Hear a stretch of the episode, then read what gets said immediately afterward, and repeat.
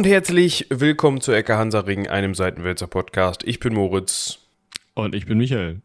Und richtig gut. Wir nehmen einen Podcast über den zumindest in der öffentlichen Wahrnehmung, da müssen wir gleich bestimmt drüber sprechen, wahnsinnigsten Kaiser. Oder zumindest, er ist am bekanntesten dafür, äh, dass er nach äh, landläufiger Definition wahnsinnig war, auf und sind komplett verklatscht morgens. Richtig gut. Das wird irgendwie zu so einem Ding bei uns, ne? Dass wir, ja, dass unsere Stimmen, das wollte ich eigentlich in der letzten Aufnahme schon gesagt haben, ihr müsst eigentlich mal unsere Stimmen vergleichen am Anfang der Aufnahme und am Ende der Aufnahme. Ha. Könnte sein, die klingen ein wenig, ein wenig geschmeidiger und nicht so nach einer Schachtel Kippen auf Ex, wenn man das bei Kippen so sagen kann. ähm, Nein, es ist diesmal nicht 8 Uhr, aber es ist äh, Viertel nach neun, was ebenfalls nicht so unseren Aufnahmezeiten entspricht, sondern normalerweise nehmen wir eher so ab 11, sage ich mal, auf, ja? Aber ähm, wir sind viel beschäftigte Personen, dementsprechend muss man dann den Slot, den Zeitslot zur Aufnahme nehmen, den man bekommen kann, ja? Falls also sich jemand auch gestern Abend zwischen 1 und 2 aufnehmen können, aber das wäre dann halt genauso doof geworden.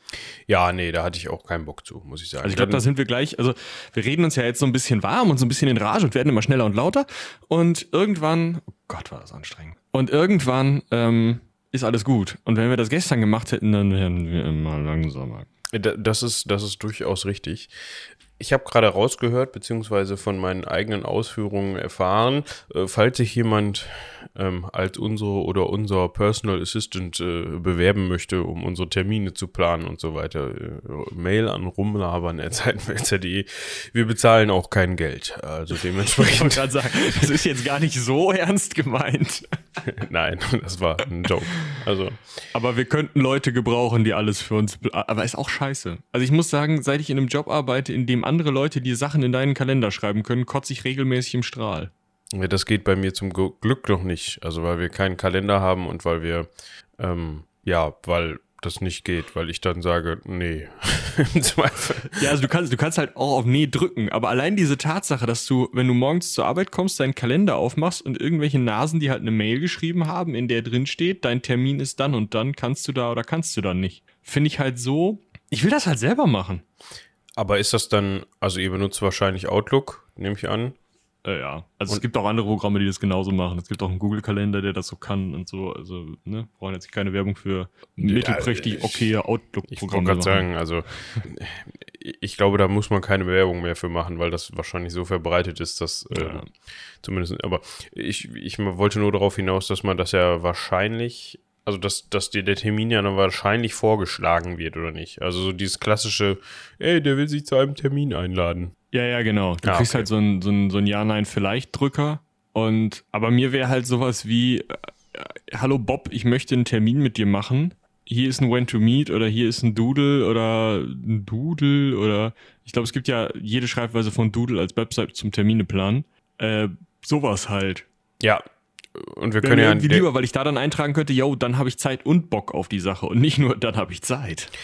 Wir können ja an der Stelle auch mal so ein bisschen preisgeben, wie wir das immer machen. Wir haben gar keinen, also wir haben inzwischen eine sehr gut gepflegte. Ja, aber man könnte ja auch trotzdem, ich habe gerade gesagt, wir haben viel zu tun, dann könnte man ja auch trotzdem davon ausgehen, dass wir vielleicht regelmäßig dudeln oder irgendwie einen Kalender haben oder sowas.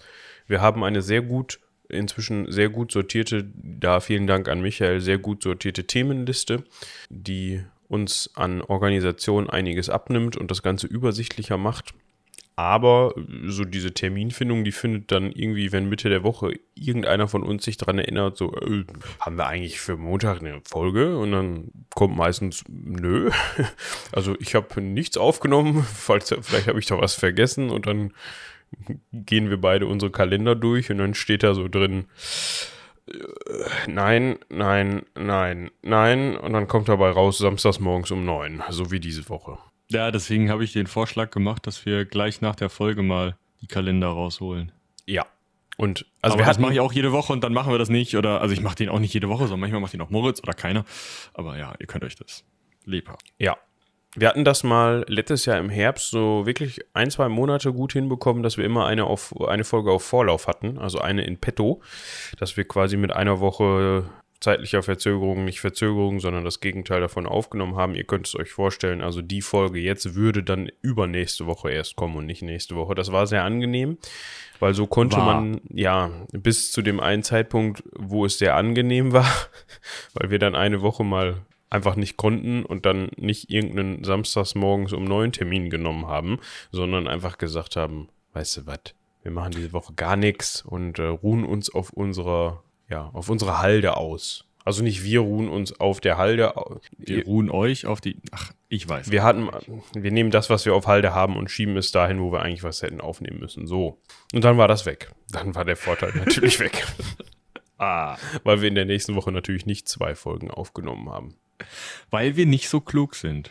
Nee, vor allem nicht samstags morgens um neun. Aber ich glaube, das haben wir jetzt auch, äh, den Gaul haben wir jetzt auch zur Genüge totgeritten. Das heißt, wir müssen jetzt ins Thema einsteigen. Wir haben die zehn Minuten noch nicht rum, aber wir könnten mal so langsam. Okay, ich möchte tatsächlich mit dem äh, Zitat, was ich dir vorhin geschickt habe, eigentlich starten, weil ich das super schön finde.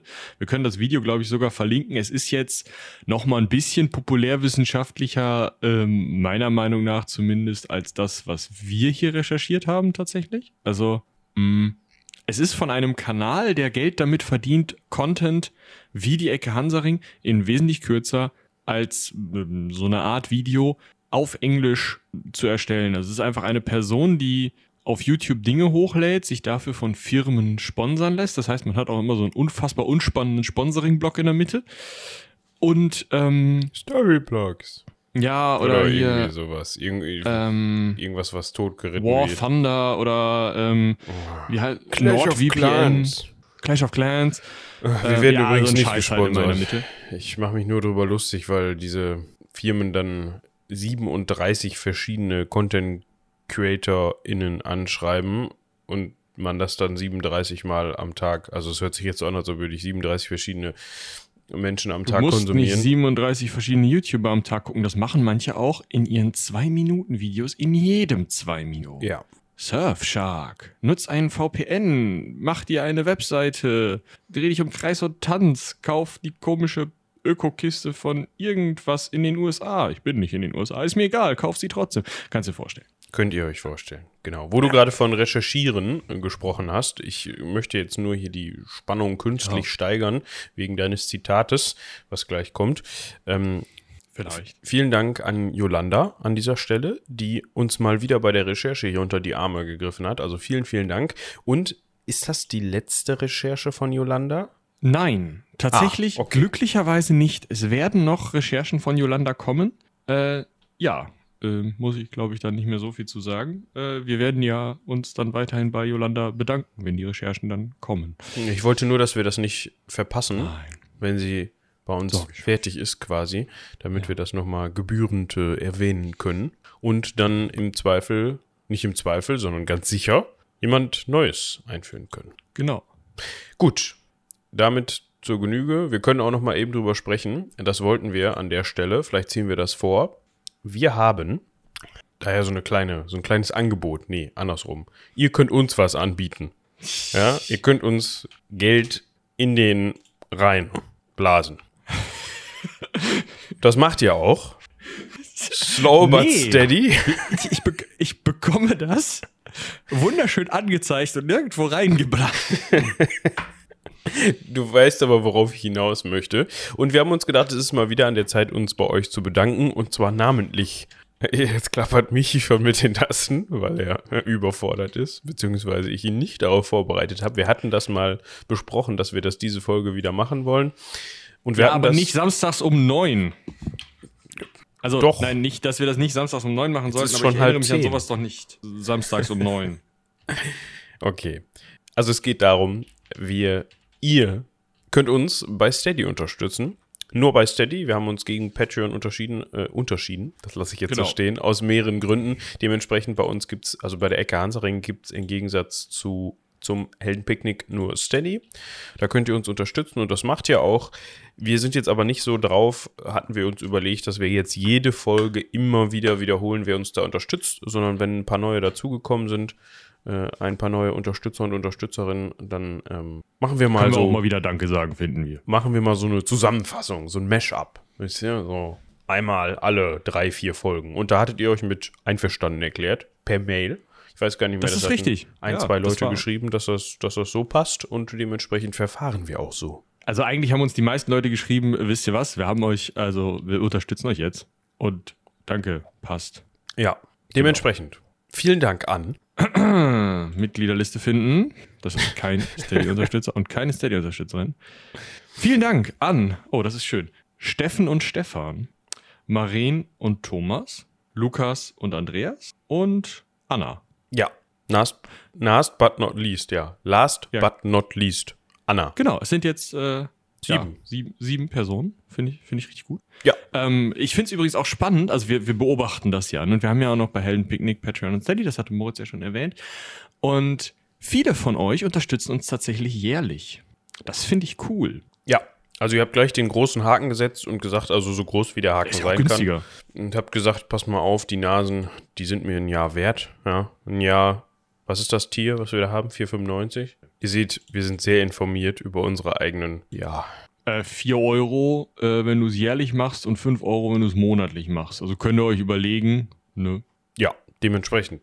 Viele von euch drücken gleich den großen Haken ganz tief rein und sagen, 12 Monate, 4 Euro, da sehe ich mich. Finden wir gut.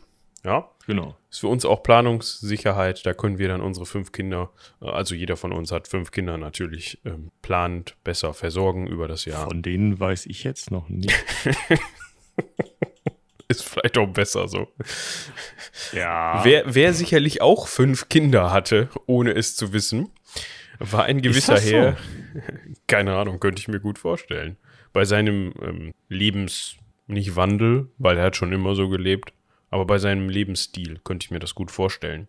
Die Rede ist natürlich von Nero und wenn das keine schöne Überleitung war, dann weiß ich es nicht. Ja, ich würde sagen, dafür kann man auch mal, also ich applaudiere jetzt nicht, dann übersteuert hier alles und schlimm, aber... Wenn wir jetzt bei YouTube wären, dann würde ich sagen, könnte man dafür mal ein Like dalassen. Könnte nicht. Ihr könnt tatsächlich, was ihr machen könnt, ihr könnt, haha, wir können nochmal hier, nochmal zurück und wieder hin, du verstehst. Ihr könnt die Ecke Hansaring bei diesem Apple Podcast Dingsbums da, habe ich nichts mit zu tun. Und äh, bei tatsächlich auch der von mir zumindest der bevorzugten Podcast Grabber App Podcast Addict bewerten und rezensieren. Ja. Und das wäre ziemlich geil, weil das rankt uns in allen möglichen Krempel höher und in so, in so besten Listen und so. Äh, falls ihr uns nicht über Spotify hört, könnt ihr uns auch über Spotify folgen. Dann könnt ihr euch auf Spotify anhören, wie wir euch in den Folgen sagen, dass ihr nicht auf Spotify hören sollt. Aber wir landen bei Spotify für diese ganzen Casual-Hörerinnen und Hörer einfach weiter oben in der Liste. Die fangen an, uns zu hören, kommen endlich auf die helle Seite der Macht. Ja, also zum, zum Podcast-Grabber. Und äh, das ist dann schön. Ja, Apple Irgendwie Podcast da, ist auch okay. Viel Steigerung im Satz und dann ein jähes Ende. Schwierig. Ihr dürft natürlich auch auf Spotify hören, wenn das für euch convenient ist. Ihr könnt auch ein paar Folgen auf YouTube hören, aber nicht alle. Genau. Also, wir möchten euch dafür nicht verurteilen. Äh, nur für uns ist es, wäre es tatsächlich besser, wenn ihr ganz normal über einen Podcast-Grabber hört oder über Apple Podcast, obwohl Apple Podcast hat in letzter Zeit auch irgendwie so einen Murks gemacht mit so einem Abo-Modell oder so. Ja, da bin ich jetzt nicht so up to date. Nehmt einfach einen Podcast-Grabber. Ja? Ich glaube, wir haben sogar einen Artikel darüber auf Seitenwälzer. Genau, einfach Seitenwälzer Podcast, wie man es hören kann. Genau. Dementsprechend. Jetzt diese. Podcast-Grabber hätten auch Nero gefallen. Ich weiß gar nicht, ob Nero ein Typ gewesen wäre, der Podcast gehört hätte. Ganz ich speziell. seine eigenen. ja, das, der hätte auf jeden Fall einen gemacht, so viel wissen wir. Den ja, das ist wahrscheinlich richtig. Einspielen können, weil der ist ja länger als 75 Jahre tot. Dementsprechend wäre auf seinen Podcast kein Urheberrecht Urheberrechtsschutz mehr gewesen. Dementsprechend hätten wir jetzt, ja vielleicht über seinen, seinen ich habe den Namen gerade nicht präsent, aber über seine ähm, Domus Aurea, seinem Palast, den er sich hat bauen lassen. Ja, darüber hätte er sicherlich eine Folge gemacht. Gut, hat er nicht, schade, müssen wir das halt machen. Ja, ich kann mir auch einfach vorstellen, wenn der einen Podcast gemacht hätte, dass einfach, also bei der Datenverlustrate, die du auf so einer normalen Festplatte Meinst du, das wäre heutzutage nicht mehr ganz so mhm. hörbar? Die Einsen und Nullen auf der Magnetscheibe, die wären schon irgendwie so ein bisschen umgepolt gewesen. Ja. Ja, vielleicht hätte er das keine auch Aufnahmen auf... von seinem Lyra-Spiel. Ach so, ja. Vielleicht hätte er das auch noch auf Diskette aufgenommen oder sowas. Floppy. Ja, und die dann mit Magneten an der Wand, danke. ja, genau so. Gut, aber kommen wir zu unserem ich will nicht sagen Lieblingskaiser, aber doch einer sehr schillernden, schillernden Persönlichkeit, genau. Polarisierenden Persönlichkeit, auch unter Zeitgenossen und Zeitgenossinnen. Warum, also man muss ja wirklich sagen, wenn man Nero mal so einordnet, jetzt nicht unbedingt im Vergleich zu anderen Kaisern, sondern auch generell im Vergleich zu anderen Herrschern, dann ist er ja eigentlich schon auf einer Stufe so mit, ich sage jetzt mal, von einer Beliebtheitsskala mit Johann Ohneland, vielleicht auch Commodus, ja, so das ist so eine Kante, würde ich sagen. Caligula. Ja gut, da kommen wir ja noch zu. Da haben wir noch ja, nicht so viel Ahnung zu. von. Wen, wen, haben wir denn noch? Ah, hier, ähm, Friedrich Wilhelm I müsste das sein oder zwei. Der Vater vom, vom Friedrich dem Großen von Preußen, der wurde von seinen Zeitgenossen auch als neuer Nero bezeichnet zum Beispiel. Also da wurde das Bild des Tyrannen mit dem Wort Nero so verknüpft, dass die Leute im 18. Jahrhundert gedacht haben, wenn du jemanden als neuen Nero bezeichnest, dann ist er der schlimmste Finger, den du finden kannst. Und haut auf den Tisch. Genau. Dementsprechend könnt ihr so ein bisschen abschätzen, was auf, auf, euch zukommt, beziehungsweise was aus sicherem Abstand aus, auf euch zukommt, weil ihr könnt euch jetzt anhören, was der verbrochen habt und müsst nämlich nicht mehr unter ihm ja, existieren. Dazu muss man aber, ich möchte gerne ein Verb für Disclaimer haben. Du, wir sind im Deutschen. Das ist wie mit googeln. Du kannst einfach disclaimern. Dann disclaimere ich jetzt. Das ist so eine Sache mit der Quellenlage. Weil das liegt diesmal nicht unbedingt daran, dass wir einfach nichts überliefert haben, also dass irgendwie Schriften weggekommen sind, Primärquellen weggekommen sind oder es nie welche gegeben hat oder ähnlich, sondern es liegt so ein bisschen daran, dass Zeitgenossen schon das ein oder andere Problem mit unserem lieben Nero hatten und dementsprechend vor allem nach sein, seinem Tod, aber auch schon während seinen Lebzeiten dafür gesorgt haben, dass das jetzt nicht die neutralste Berichterstattung ist, die wir über den haben. Ja, also. Ja, das Problem ist ja wie immer: Die Senatoren finden ihn scheiße, die Senatoren schreiben es auf. Das Volk findet ihn geil, das Volk schreibt nichts auf. Was kriegen wir? Hm. Den ähm, Mus von den Senatoren. Ich wollte gerade sagen Senatorinnen, aber das waren wahrscheinlich eher weniger. Hm. Schwierig. Gut, Dementsprechend, alles, was wir hier zum Besten geben, ist natürlich mit Vorsicht zu genießen. Das werden wir aber auch an den entsprechenden Stellen nochmal sagen, nochmal darauf hinweisen. Im Zweifel kommt er ein ganz bisschen schlechter weg, als er in Wirklichkeit war.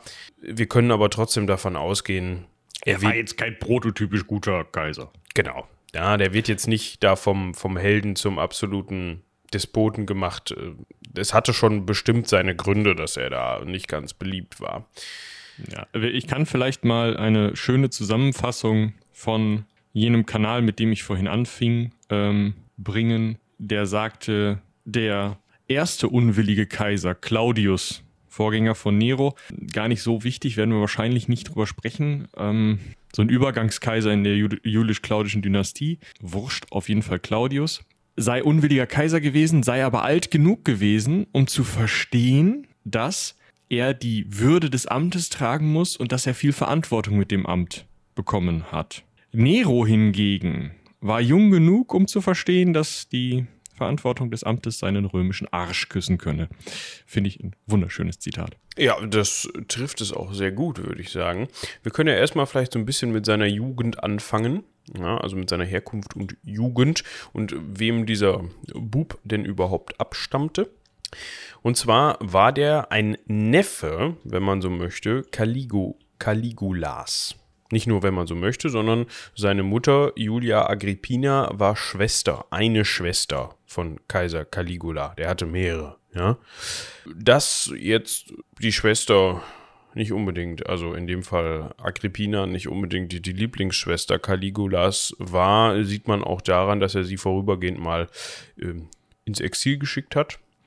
Schade, war dann so. Aber ja, das hat seine Mutter nicht davon abgehalten, trotzdem entsprechende Ränke zu schmieden und ähm, dafür zu sorgen, dass ihr eigenes Schäfchen gut im Trockenen untergestellt ist. Er war über die weibliche Linie also so auch Urenkel von Kaiser Augustus.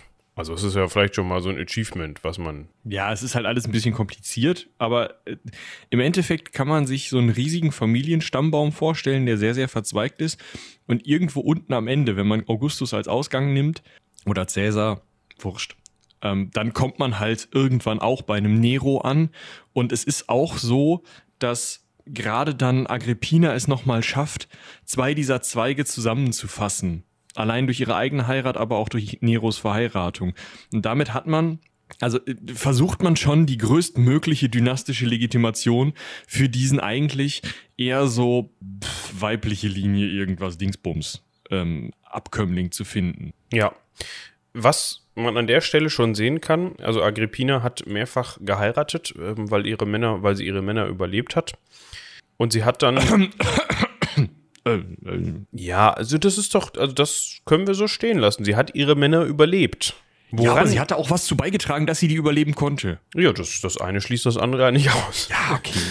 ähm, sie hat dann nach dem Tod ihres zweiten Mannes, den brauchen wir hier namentlich gar nicht nennen, weil er unwichtig ist, fürs weitere Bestehen oder fürs weitere Fortkommen von Nero im Jahr 49, also da bewegen wir uns zu dieser, an dieser Stelle, äh, Kaiser Claudius geheiratet. Ja. Was ihr Großonkel war. Also da, ne, wie gesagt, sie hat versucht, diese, diesen, stellt euch das wie so ein Reisigbesen vor. Und der Stiel ist halt Augustus. Und er hat, sie hat versucht, das wieder zusammenzufassen und ist dadurch halt, dafür halt hingegangen und hat ihren Großonkel Claudius geheiratet, um die beiden teilweise verfeindeten und um die machtkämpfenden Familienzweige dieser julisch-claudischen Dynastie ähm, zusammenzubringen. Das hat auch halbwegs geklappt. Sie hatte einen Sohn und ähm, der hieß dann Claudius da zwischendurch übrigens noch Lucius, aber dann später Nero, ne? Also ja, also Claudius, Claudius hatte auch jemanden, einen, einen Sohn aus früherer Ehe. Und diese beiden wurden dann gemeinsam zu zukünftigen Herrschern gemacht. Und um das zu tun, hat Claudius seinen Stiefsohn Nero, beziehungsweise Lucius Domius Dingsbums, äh, Domitius Anenobarbus, merkt's euch nicht, adoptiert und weil er jetzt ja auch väterlicherseits, adoptierterweise in der richtigen Linie war, durfte er dann Nero Claudius Caesar Drusus Germanicus heißen. Äh, eigentlich würde man ihn nur Germanicus nennen, wenn er Germanien besiegt hat, aber Claudius hatte da irgendwas gemacht oder vielleicht auch sein Vorgänger. Wurst, auf jeden Fall konnte man innerhalb dieser Familie sagen, wir haben die Germanen besiegt, deswegen nennen wir das Kind schon mal Germanicus. Das klingt gleich viel kompetenter. Naja. Ja. Nero, also Neros Mutter vielmehr, hat dann natürlich nicht aufgehört mit ihren Bestrebungen, sondern hat dann weitergemacht und hat unter anderem dafür gesorgt, dass der zu diesem Zeitpunkt dann 16-jährige Nero gleich mal mit der 13-jährigen Tochter Claudius, also seinem Adoptivvater, also der Tochter seines Adoptivvaters, verheiratet wird. So, das heißt, man muss sich das jetzt mal auf der Zunge zergehen lassen. Agrippina heiratet in die Kaiserfamilie ein, heiratet diesen Claudius, der war schon ihr Großonkel. Dieser Claudius hatte aus vorangegangener Ehe eine Tochter. Octavia hieß die übrigens. Und sie sorgt dann dafür, dass ihr Sohn, der gerade von, es wird wirklich kompliziert, gerade von ihrem Mann adoptiert worden ist, die Tochter seines Adoptivvaters, der sicherlich nicht nur Adoptivvater ist, sondern auch bestimmt irgendwie verwandt, wenn seine Mutter die Gro wie nennt man das andersrum? Großnichte. Großnichte, okay. Die Großnichte ist, dass der die heiratet. So, das hat man dann auch irgendwie gesehen, hat dann irgendwie gedacht, Mensch, hm, das ist vielleicht ein bisschen zu viel Verwandtschaft, aber das lässt sich ja lösen, indem man einfach die Tochter von den Octavian adoptieren lässt. Also er hat seine Stiefschwester heiraten sollen, die dann aber, damit das Ganze nicht mehr so auffällt, von den Octavian adoptiert wurde. Ist schon ein bisschen sportlich. Ja, und ich finde es an der Stelle schon interessant, wenn wir gleich mal so auf die, ja, mh, mm, auf die Geschehnisse eingehen. Das kann man an der Stelle vielleicht gleich schon vorziehen. Denn Nero ist dann auch äh, mit 16, 14, ich weiß es gar nicht mehr, müssen wir mal eben hier reingucken. Mit 14 erwachsen erklärt und mit 16 dann ähm, verheiratet worden. Ja, ich, ich wollte auf seine Ämter. Ähm äh, mit, mit 14. Als er erwachsen erklärt wurde, hat er einen Sitz im Senat bekommen und ist erstmal Prokonsul geworden. Ähm also, ihr habt vielleicht noch unsere letzte Folge im Kopf. An der Stelle Eigenwerbung, Cursus Honorum. Hört da mal unbedingt rein. Das hilft euch, würde euch jetzt an der Stelle helfen, wenn ihr es noch nicht gehört habt. Wir können an der Stelle mal kurz erklären. Du wirst nicht mit 14 Prokonsul sondern nee. das ist ein Amt, was ein Mindestalter hat und was voraussetzt, dass du den gesamten, also wirklich den gesamten römischen Beamtenapparat durchlaufen hast. Es sei denn, du bist der Sohn, also Adoptivsohn des Kaisers. Und dann sagt man halt, ach, guck mal, der Bengel, der hat einiges drauf mit 14. Ähm, ja. Guck mal, dem wächst sogar schon so ein Milchbärtchen. Hör mal zu. Ich würde sagen, pro Konsul Minimum. Ja. Das könnte schon, sorry, ich führe eben meinen Gedanken zu Ende, den ich jetzt sehr lange gesponnen habe. Das ist ja schon so ein bisschen im Grunde für Nero ausschlaggebend, beziehungsweise ist schon so der Wegbereiter dafür, dass er am Ende auch, oder nicht nur am Ende, sondern während seiner Amtszeit eigentlich gemacht hat, was er wollte. Ja, weil das, also, da wurden ja eigentlich erstens mit dieser Adoptierung und mit diesem, ach ja, komm hier, was nicht passt, wird passend gemacht, dann heiraten wir mal da ein, dann werden die, die von denen adoptiert. Ach, du bist eigentlich mein Onkel, aber ist mir völlig egal. So, weißt du, wir machen uns die Welt, wie sie uns gefällt, dann wirst du Pro-Konsul, hast du nicht gesehen. Das ist ja schon zu seiner gesamten Lebenszeit, was er so mitbekommen hat, ist das ja schon immer so nach dem Motto, wie du schon in dem Zitat sagtest, ist uns eigentlich völlig egal. Wir machen das eh, wie wir wollen. Also, ja, definitiv. Und dazu kommt dann halt noch diese sehr gehörige Portion Paranoia, die er von seiner Mutter mitbekommen hat, die natürlich, nachdem sie dann einmal von Caligula auf irgendeine so Insel verbannt und ihres Reichtums beraubt worden war, äh, sich nicht mehr darauf verlassen wollte, dass ihre Familienmitglieder tatsächlich eine sichere Bank sind, weil ich meine, Caligula war halt auch ihr Cousin oder so. Und diese, diese Mutter hatte halt wirklich Panik, wieder die Macht zu verlieren und irgendwie ausgebotet zu werden. Deswegen hat sie sich ja dann bis in diesen Kaiserapparat raufgeheiratet. Der, der zweite Stief, also der vor Claudius, der Stiefvater von Nero, ist unter etwas unglücklichen Umständen weggekommen. Einfach nur, damit die Agrippina, die Mutter von Nero, sein Vermögen erben konnte, damit sie ein eigenes Vermögen und damit eine eigene Machtbasis hatte. Das sind sind einfach Sachen, wenn du die schon in frühester Kindheit mitbekommst, das mag deiner Entwicklung ein kleines Dätscherchen verpassen. So, so ein ganz bisschen. Ne? So ganz, ja. Wir können aber auf jeden Fall jetzt, vielleicht kann man hier noch sagen, hier ist die Quellenlage wahrscheinlich noch relativ gut. Aber es wird halt, wie wir schon angekündigt haben, immer schwieriger, besonders weil wir im zweiten und dritten Jahrhundert erst wirklich die Quellen die wir heute lesen und die gerade auch bis in die ja jüngste Vergangenheit rein viel interpretiert wurden. Tacitus, Sueton, Cassius Dio.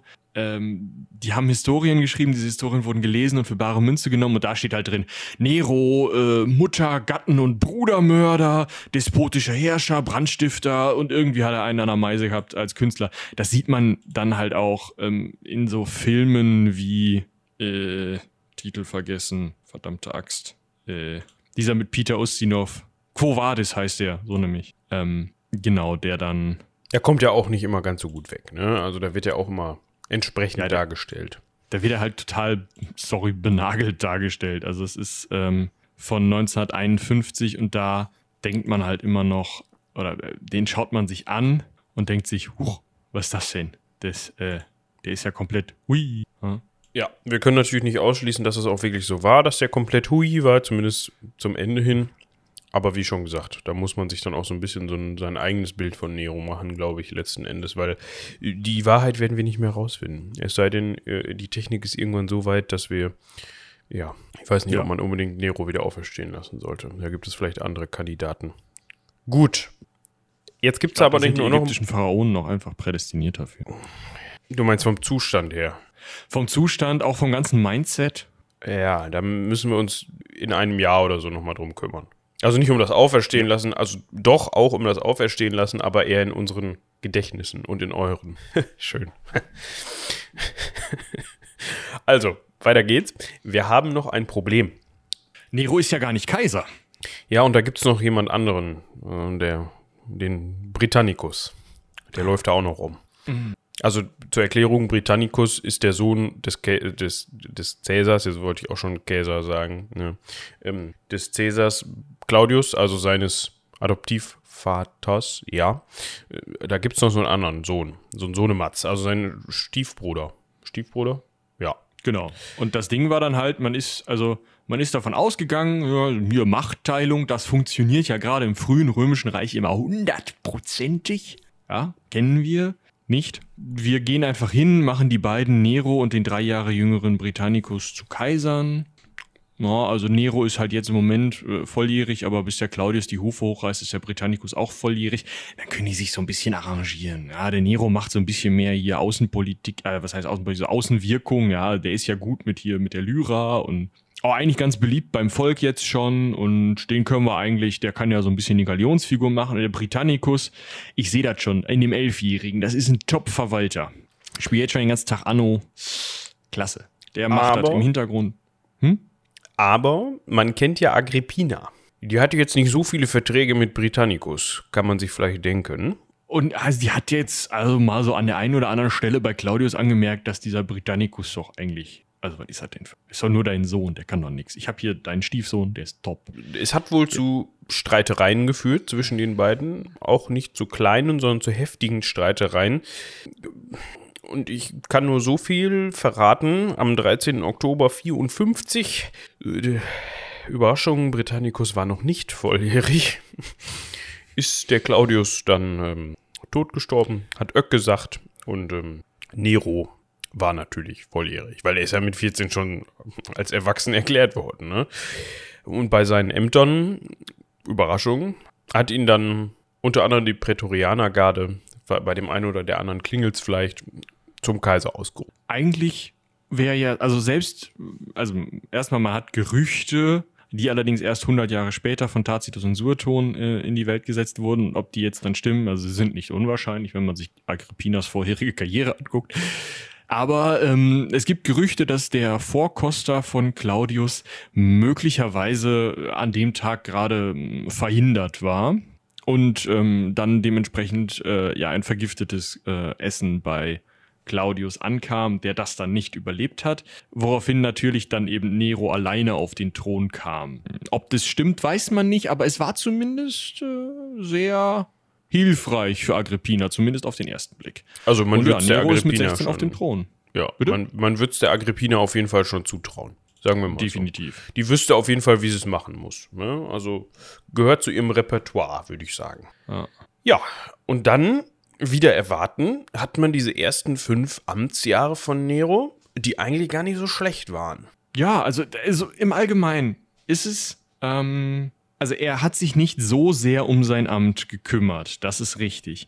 Aber das, was er gemacht hat, hat er gut auf eine Art gemacht. Es wird relativ, ja, positiv aufgenommen, dass er am Anfang die senatorische Rechtsprechung stärkt, was natürlich ihm auch Arbeit abnimmt, dass er sich ja positiver als andere Kaiser gegenüber Verbrechern verhält, indem er sie nur zur Zwangsarbeit äh, verurteilt oder vielleicht auch nur Adlige gerade ins Exil schickt, nicht ermorden lässt, im Zweifel sie zum Suizid drängt, was in der damaligen Sicht, verquer wie es auch sein mag, ähm, noch ehrenvoller galt, als sie öffentlich hinrichten zu lassen.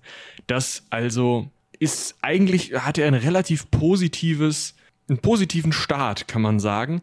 Aber es gab halt immer noch so, so Gerüchte, so. Zum einen, es sind jetzt noch drei Jahre bis Britannicus volljährig wird, offiziell.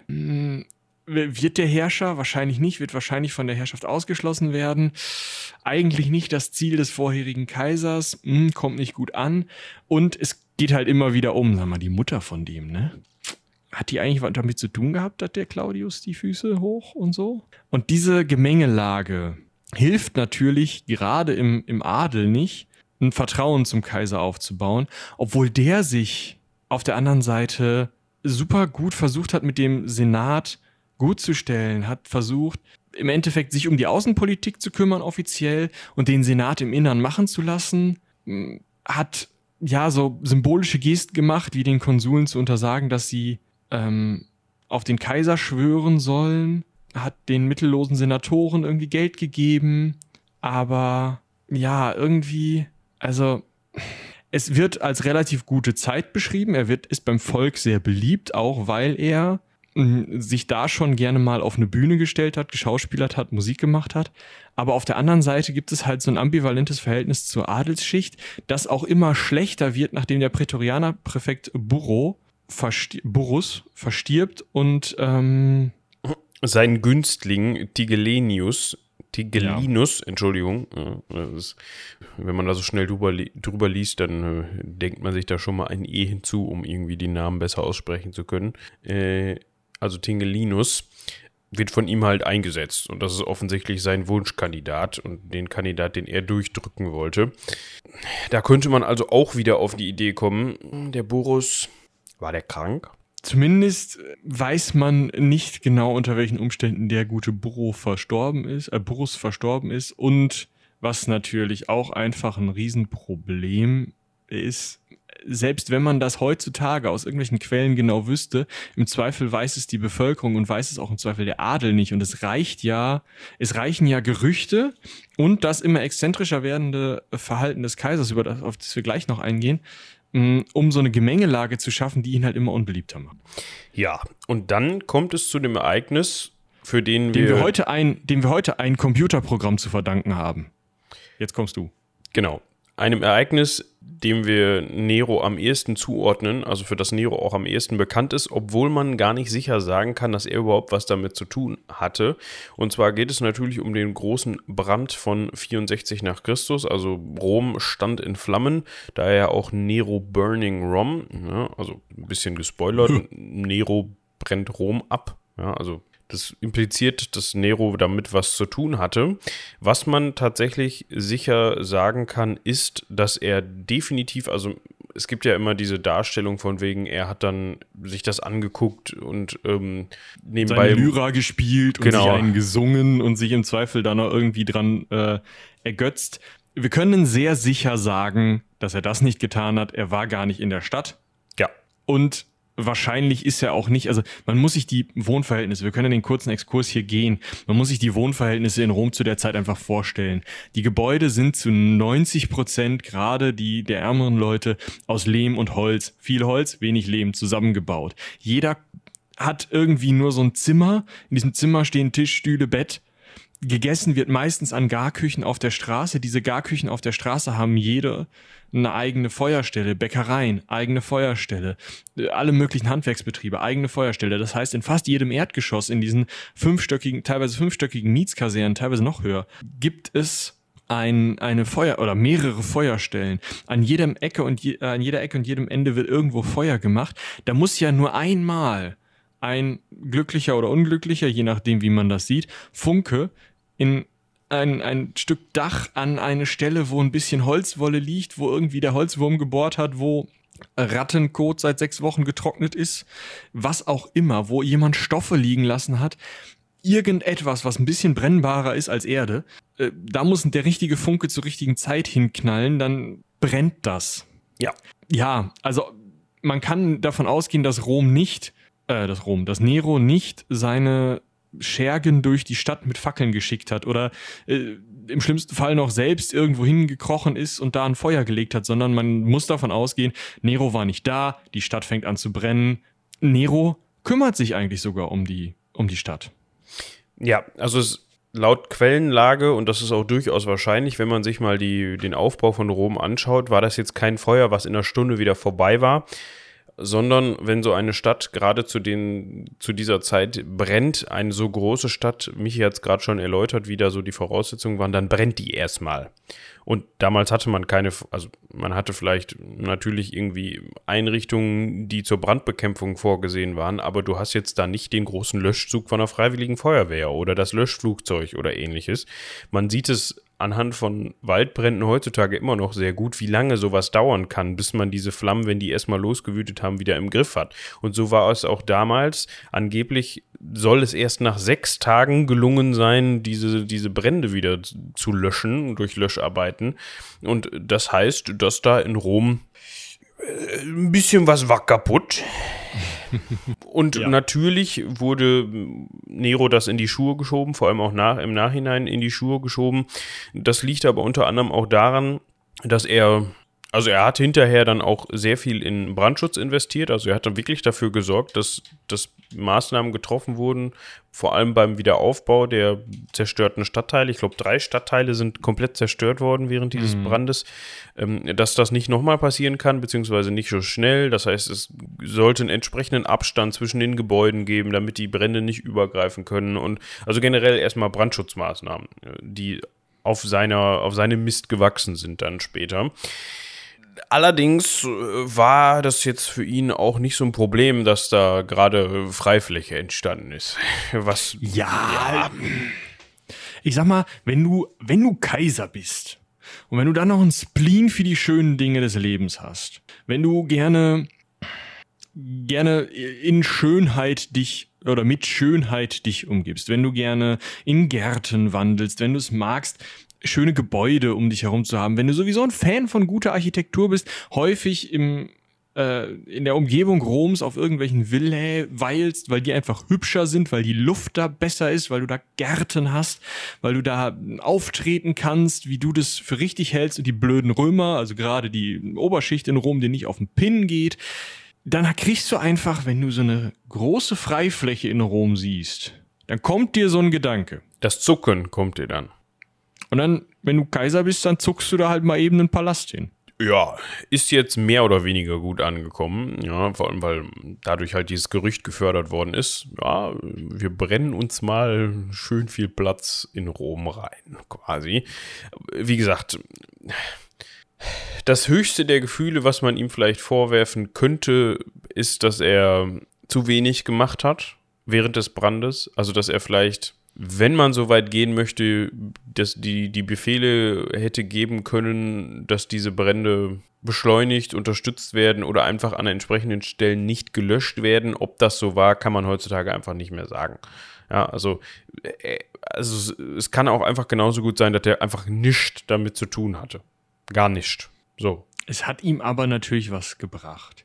Er hat sich, konnte sich endlich von dem für ihn verhassten Palast des Palatin, den Augustus gebaut hat, nachdem ein Blitz an, dem, an der Stelle eingeschlagen hatte, äh, eingeschlagen war, ähm, konnte er sich abwenden. Das war ein hässlicher Palast in seinen Augen. Er konnte hingehen und das Domus Aure, die Domus Aurea, das äh, goldene Haus bauen und dort ja das als zu seinem Palast machen, was aber natürlich wieder, das hat ja nicht nur das Problem, dass es eben auf den Grundmauern verbrannter Häuser aufgebaut wird, dass er damit natürlich bei der Bevölkerung sauer aufstößt. Es hat auch das Problem, dass er symbolisch einfach sich von Augustus Haus abwendet, aus dem Haus der Kaiser rausgeht und in so ein anderes Haus geht. Mag das schöner sein oder nicht, aber er geht symbolisch aus dem Haus der Kaiser, aus dem Bereich der Kaiser raus. Er entgeisert sich symbolisch. Das ist scheiße. Das äh, ist symbolisch halt einfach nix. Das machst du nicht, wenn du das Amt behalten willst. Vor allem nicht, wenn du dementsprechend vorbelastet bist, wie er das war. Ja, wenn das jetzt irgendwie ein Kaiser gemacht hätte, der absolut konsolidiert und mit, mit beiden Beinen im Amt stehend, an dem du nicht rütteln kannst, ja, der hätte das bringen können und der hätte dann das vielleicht rechtfertigen können, indem er sagt, hört mal, Jungs, ich bin der neue Augustus, was weiß ich was, wir machen das jetzt hier so und dadurch wird mir kein Schaden entstehen, irgendwie so. Aber das konnte er zu dem Zeitpunkt nicht. Er brauchte, er musste sogar so weit gehen, dass er einen Sündenbock für diesen Brand brauchte. Und wer lief im Jahre 62 nach Christus durch Rom und erzählte Dinge, bei denen die Römer sich dachten, was ist deine Mission? Im Zweifel irgendwelche Christen. Ja. Man spricht da auch, wenn ich da richtig informiert bin, ähm, von der ersten halbwegs systematischen Christenverfolgung. Hm. Also es soll wohl, also das, das hat sich allerdings auf Rom bezogen, das war jetzt nicht reichsweit, es soll wohl äh, zu mehreren kleineren Progromen ähm, in der Folge gekommen sein, bei der halt Christen und Christinnen verfolgt und getötet worden sind. Ähm, teilweise dann sowas wie erst kreuzigen, dann in Tierfälle einwickeln und äh, im, während, während der Spiele von Tieren zerrissen worden oder sowas. Ähm, ja. Als Gartenfackeln, das kennt man ja immer noch als Bild. Ja, also da war Nero wohl auch nicht zimperlich, aber da ging es ihm einfach, also ich, da ging es, das war einfach ein Mittel zum Zweck. Ich glaube jetzt nicht, dass er da jetzt großartig Hass auf Christen hatte, das war einfach nur gerade der passende Sündenbock. Ja, also das war so, genau. es bot sich gerade an und äh, im Endeffekt, wenn man ehrlich ist, hätte es auch einfach lassen können. Also es hört sich jetzt so flapsig an. Natürlich, wir reden hier über die Verfolgung und äh, Tötung, äh, halbwegs systematische Tötung von ähm, Christen oder generell von einer Gruppierung von Menschen. Aber das ist jetzt ja nicht so, dass ihm das irgendwer abgekauft hat in dem Moment. Also wahrscheinlich war es komplett klar, dass das einfach nur eine, eine ähm, Nebelkerze war, die er gezündet hat, weil also wahrscheinlich haben die meisten gedacht, ja, als ob die Christen jetzt hier Rom angezündet haben. Also zumindest in den Schichten, ähm, auf die es ankam das ist halt immer wieder der Punkt, ne? Die Schichten, die die Quellen schreiben und die Schichten, auf die es ankommt. Die Schichten, die die Macht inne haben. Das sind die, von denen wir jetzt auch hören. Also wir können einfach nicht genau sagen, was im Volke abging zu dem Zeitpunkt, aber wir können davon ausgehen, dass er wahrscheinlich auch im Volk immer weiter in der äh, Beliebtheit sank, ähm, weil er sich unkaiserig verhalten hat. Zu seiner Kulturpolitik beziehungsweise auch seiner, seiner Exzentrik kommen wir noch. Ähm, aber hm, die wichtigen Teile der Bevölkerung fanden ihn halt immer döver und haben ihm das wahrscheinlich auch nicht geglaubt mit den Christen. So. Ja, wir können uns ja mal seine Außenpolitik zuwenden. Die war nämlich durchaus gar nicht so unerfolgreich. Wir hatten ja am Anfang gesagt, dass er sich vor, vor allem in seinen ersten fünf Dienstjahren oder äh, Amtsjahren auch mehr auf die Außenpolitik konzentriert hat und die, innere, die inneren Angelegenheiten mehr dem Senat überlassen hat. Das hat wahrscheinlich auch einfach damit zu tun, dass er gar nicht so Bock hatte, da jetzt im Inneren irgendwelche Verwaltungsaufgaben zu steuern oder so. Was ganz wichtig für ihn ist oder was seiner Amtszeit zuzurechnen ist, ist der äh, Konflikt in Armenien. Da hatte Caligula schon Vorarbeit geleistet. Ja, also in, äh, in Armenien hatte Caligula schon und Claudius ähm, dann auch ein bisschen Stress mit den Patern gehabt und ähm, am Ende war es darauf hinausgegangen, dass Claudius diesen Stress so ein bisschen beruhigt hat, indem er äh, Mithradates von Iberien als König von Armenien, als Klientelkönig der Römer von Armenien eingesetzt hat. Iberien, vielleicht ganz interessant, Iberien ist in dem Fall nicht die spanische Halbinsel, sondern ein äh, Bereich, ähm, ja, nördlich von Armenien heutzutage. ähm, interessanterweise, also äh, östlich des Schwarzen Meeres, interessanterweise auch östlich, weil die Schwarzmeerküste ähm, die östliche Schwarzmeerküste das damalige Kolchis wohl darstellte. Ähm, ja, also im Kaukasus einfach ein Bereich und diesen, diesen Typen hatte ähm, Claudius eingesetzt und schon 51 nach Christus, da ist Nero noch gar nicht Kaiser. Brechen da wieder Spannungen aus. Ein der König von Iberien, also sozusagen der Typ, der König von dem Land, aus dem dieser äh, Mithradates, Mithradates kam, hat Armenien über, äh, übernommen, hat sich ähm, hat sich da neu eingerichtet. Der parthische Großkönig hat sich gedacht, hey, wir wollen dieses Klientelkönigreich haben. Das hat den Römern taktisch große Vorteile gegeben. Das können wir jetzt übernehmen, indem wir einfach diesen nicht mehr römisch gestützten schwachen Herrscher da wegräumen. Hat er dann auch gemacht. Nero kriegt das irgendwann mit, schickt am Anfang seiner Kaiserzeit ja, einen, ein Feldherrn, also namens Domitius Corbulo nach Armenien. Also Immer so ein Frühlingsfrosch im äh, Aufstehfrosch im Hals, ist ja schlimm. Ja, das geht ja gar nicht. Also, wovon wir ausgehen können, Domitius Corbulo war kein Aufstehfrosch. Nee. Äh, er hat sich ein bisschen hingezogen, ja, also das war Neros Mann der Wahl, um da in Armenien ein bisschen für Ruhe zu sorgen, um diesen ja, Bruder von Vologaesis, äh, das war nämlich der Großkönig der Pater, ähm, ja, der Bruder war Tiridates, das war der, den Vologaesis da eingesetzt hat. Die Namen müsst ihr euch jetzt nicht unbedingt merken. Ihr müsst nur wissen, ähm, da war ein bisschen Stress in Armenien und Domitius Corbulo hat da jetzt auch nicht direkt diesen Stress beilegen können, sondern es hat ein bisschen gedauert. Angeblich haben die Kämpfe sich teilweise über zehn Jahre hingezogen. Also das war immer wieder ein Hin und Her. Das war jetzt nicht so, dass die römische, dass die römischen Legionen wie an manch anderer Stelle da einfach mal hingelaufen sind und gesagt haben, moin, so, unsers. Am Ende konnte Nero das aber lösen, was eigentlich total, also das ist eine richtig gute Lösung auf eine Art, weil Nero musste nicht den großen Krieg mit den Patern suchen, was er, der er nicht Feldherr war, wahrscheinlich auch nicht unbedingt hinbekommen hätte, wenn man sich anschaut, dass sich das vorher schon in zehnjährigen Scharmützeln irgendwie gezogen hat. Das heißt, er ist hingegangen und hat das in der Verhandlungslösung hinbekommen, was meiner Meinung nach durchaus rep respektabel ist. Er hat dem äh, Tiri Tiridates, Tiridates ja. dem parthischen also Bruder, Bruder, dem Bruder des parthischen ja. Großkönigs, hat dem von römischer Kaiserhand die Insignien, die Herrschaftsinsignien über Armenien übergeben. Das heißt, Tiridates war König von Armenien von Roms Gnaden. Das ist die Kompromisslösung. Wir haben zwar einen, einen parthischen König, aber von Roms Gnaden. Das heißt, der sitzt natürlich zwischen den Stühlen, hat eine der beschissensten Positionen, die man sich vorstellen kann und muss wahrscheinlich an beide Abgaben zahlen. Aber es ist Ruhe in der Gegend. Ja, und der darf König bleiben. Ja. Das ist jetzt nicht so gewesen, dass die Idee neu war. Das hat auch wohl schon mehrfach nicht geklappt. Also es gab dann mehrere Gesandtschaften nach Rom, die dann da gewartet haben und man hat sich besprochen und diskutiert und die dann wieder gegangen sind. Und ich glaube, beim dritten Versuch oder so, innerhalb dieser zehn Jahre, hat es dann geklappt. Und da hat man dann gesagt, ah, pass mal auf, das machen wir jetzt so. Und tatsächlich ist äh, Tiridates für diesen, für diese auch Intronisierung, äh, diesen, diese Intronisierung äh, tatsächlich nach Rom gekommen. Also diese Verleihung dieser Insignien, ähm, von denen Michi gerade gesprochen hat, die hat in Rom stattgefunden und Nero hat es sich natürlich nicht nehmen lassen. Da selbst natürlich äh, ein großes Schauspiel vorzubereiten, in dem er selbst dann auch natürlich gesungen hat. Ja, ja da, da kommen wir, das ist schon mal so ein erster Blick, finde ich, auf seine, seinen Spleen, kann man vielleicht sagen. Es ist halt das, was in Rom am wenigsten gut ankommt. Wenn der Kaiser meint, er müsste hier äh, den großen Schauspieler machen. Aber wie gesagt, da kommen wir noch zu.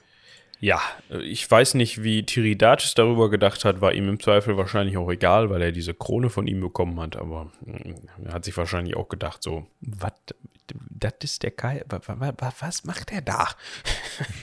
Machen wir in ja, Armenien weißt, nicht. Ja, genau. Die Römer, alle bekloppt. Die genau. die Römer, das wollte ich sagen. Genau. Äh, ja, wir haben noch zwei weitere mehr oder weniger außenpolitische Ereignisse. Das ist einmal der Aufstand von Boudica, dazu könnt ihr einfach die Boudica-Folge hören und der Aufstand äh, in Judäa, dazu könnt ihr einfach unsere erste jüdischer Krieg-Folge hören. Super entspannt sowas. Ich wollte gerade sagen, super praktisch, dass wir da natürlich vorbereitet sind und äh, das in, en Detail ausklamüsert haben. Genau, da müssen wir, glaube ich, gar nicht groß drüber reden. Äh, er schaffte es mehr oder minder gut, zwei ähm, Aufstände niederschlagen zu lassen. Er hat es nicht selbst gemacht, aber das hilft natürlich, er kann sich jetzt Britannicus nennen, nachdem er den Boudica-Aufstand niedergeschlagen hat, weil er jetzt Britannien besiegt ah, hat lassen. Für ähm. euch zur Info zu dem Zeitpunkt, also es gab ja vorher noch einen Britannicus, also seinen Stiefbruder, den gab Grippe. es, der Name war frei wieder zu dem Zeitpunkt.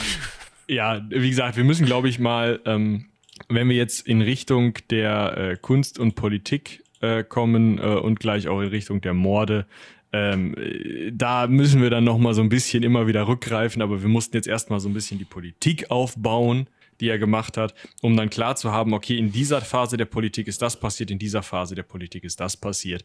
Ähm, erstmal zum Thema Kunst. Wir wissen alle aus äh, mehr oder weniger guten Filmen, ich hatte ja Quo Vadis schon erwähnt von 1951, dass Nero wohl einen kleinen Spleen dahingehend hatte, dass er Musik gemacht hat. Er meinte, er sei ein guter Sänger, hat sich da auch ausbilden lassen, war für jede Kunst eigentlich zu haben, äh, liebte das Theater, äh, auch Spiele tatsächlich, aber also ne, ähm, Gladiatoren und so ein Krempel, aber mehr das Theater, die Musik das, ähm, wir haben ja schon mehrfach darüber gesprochen, dass SchauspielerInnen im alten Rom äh, auf einer Stufe, wenn nicht sogar unter der von Prostituierten standen, weil das Leute waren, die ihr Innerstes nach außen kehrten, was in Rom jetzt nicht so besonders gerne gesehen war und das auch noch vor Publikum. Und dann muss man sich auch noch vorstellen, dass die meisten Schauspiele, äh, äh,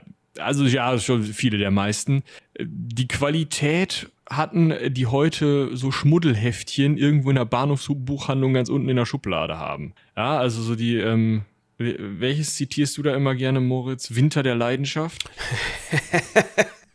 also, äh, Shoutout an dieser Stelle.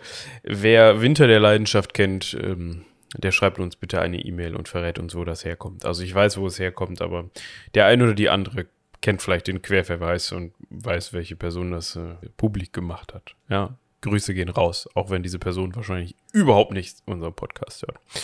Winter der Leidenschaft. Sehr gutes Buch, kann ich nur empfehlen. Habe ich nie gelesen, aber gönnt es euch.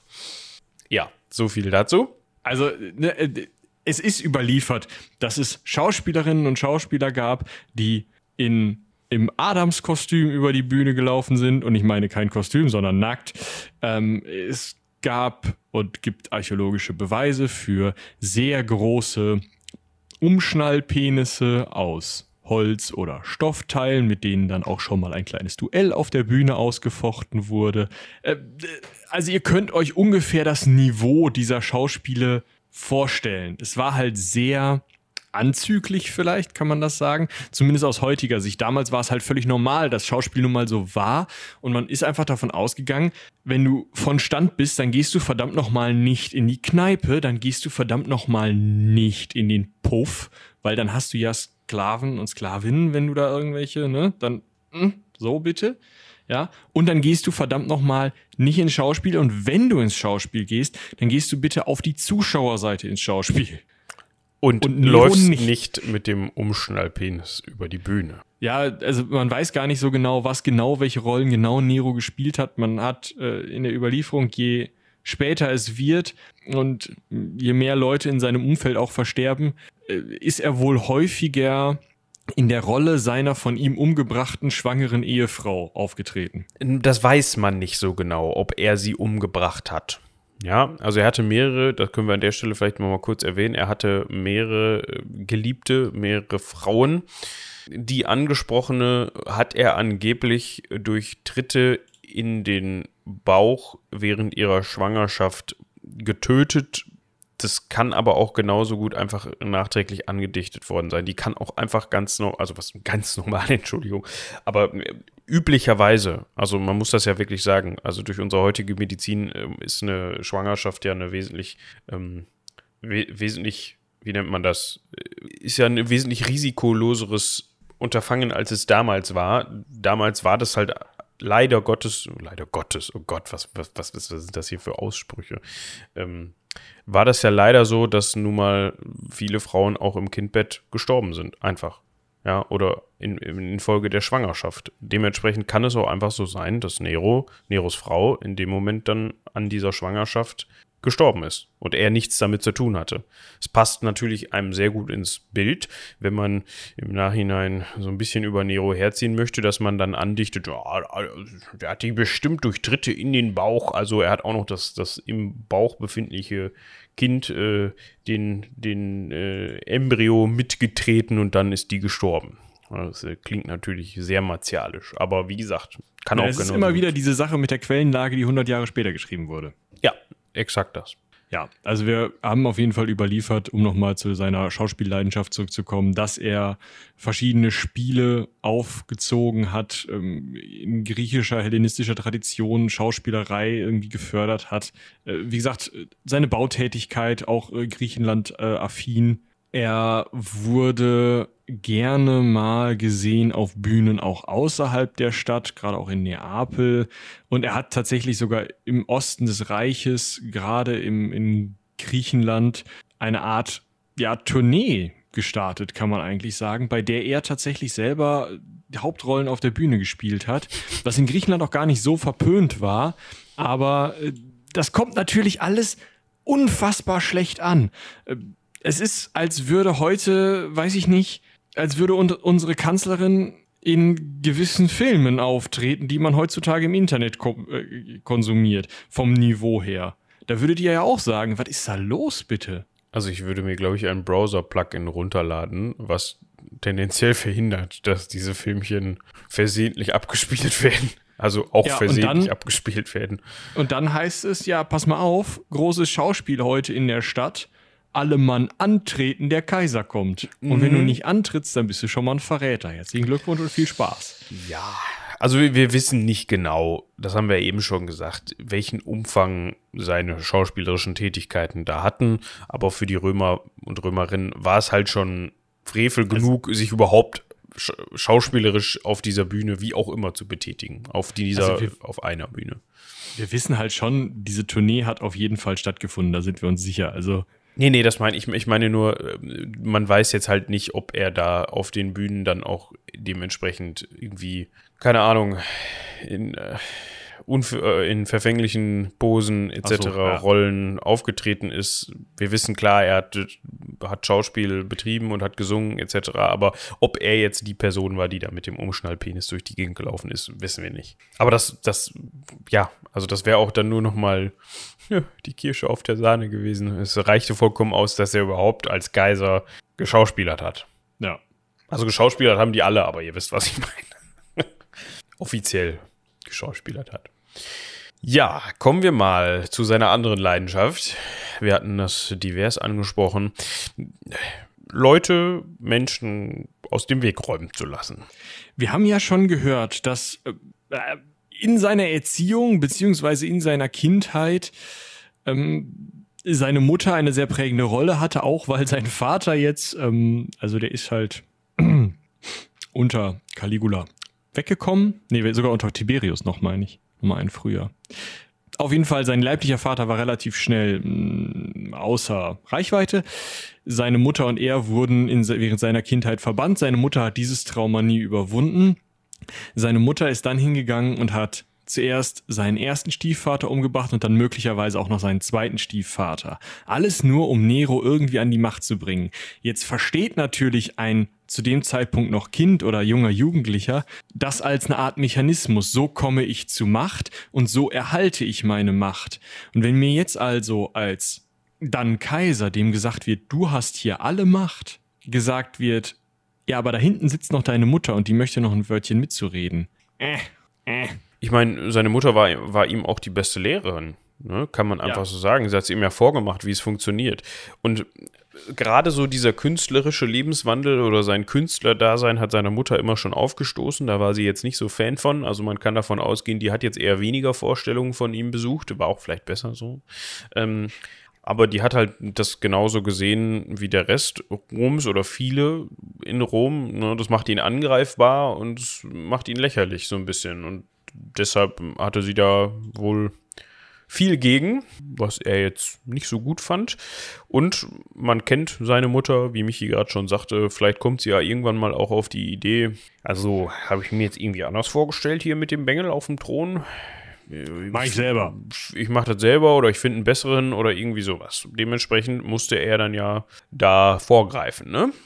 Und was dem fast dann den ähm, Boden ausschlug, war dass Nero Poppaea kennengelernt hat. Eine Frau, die er scheinbar vergöttert hat. Wie gesagt, er soll später auch in ihrer Rolle aufgetreten sein. Jetzt war Nero aber ja noch verheiratet. Mit dieser für die Dynastie unfassbar wichtigen, mit dieser repräsentativ total praktischen, mit dieser die Familienzweige vereinenden Octavia, die da extra weg ähm, adoptiert wurde, damit die heiraten konnten, ohne dass das Geschwisterehe war das war ja ein Riesenaufwand gewesen, das irgendwie hinzufummeln. Und jetzt will der sich einfach scheiden lassen. Da kriegte, kriegte Agrippina so eine leichte Ader und hat sich da halt sehr, sehr gegen ausgesprochen. Und da muss Nero dann auch irgendwas. Und dann hat er dafür gesorgt.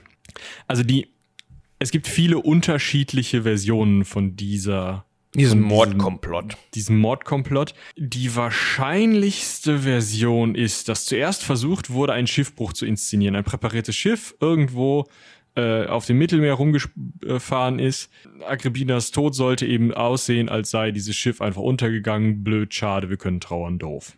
Jetzt gibt es Versionen, in denen Agrippina diesen Schiffsuntergang überlebt und ans Land schwimmt. Es gibt Versionen, in denen Agrippina das schon mitbekommt und Agrippina dann zu Hause bleibt, um eine, ähm, ein weiteres Zitat diesmal aus der Rollenspielrunde von gestern zu bringen, äh, dann ist sie unglücklich 27 Mal mit dem Rücken auf ein Messer gefallen.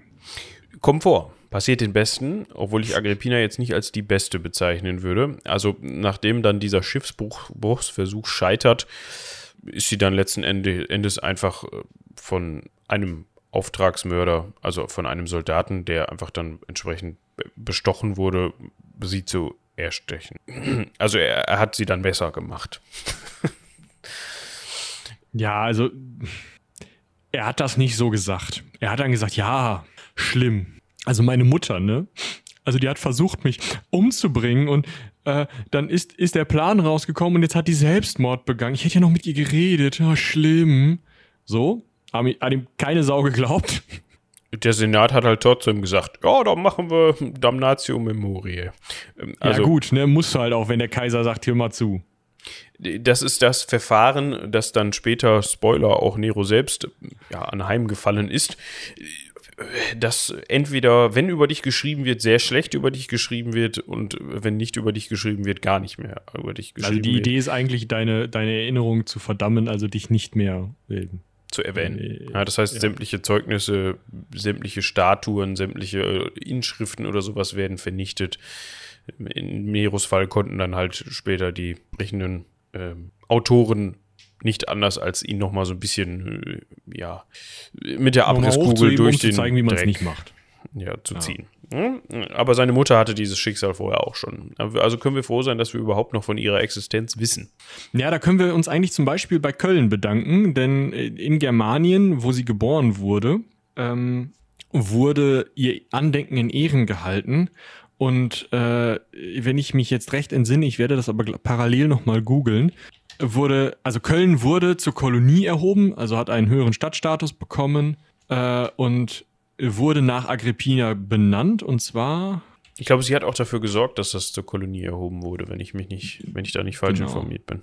Und das ist die Colonia Claudia Ara Agrippinensium, also Köln.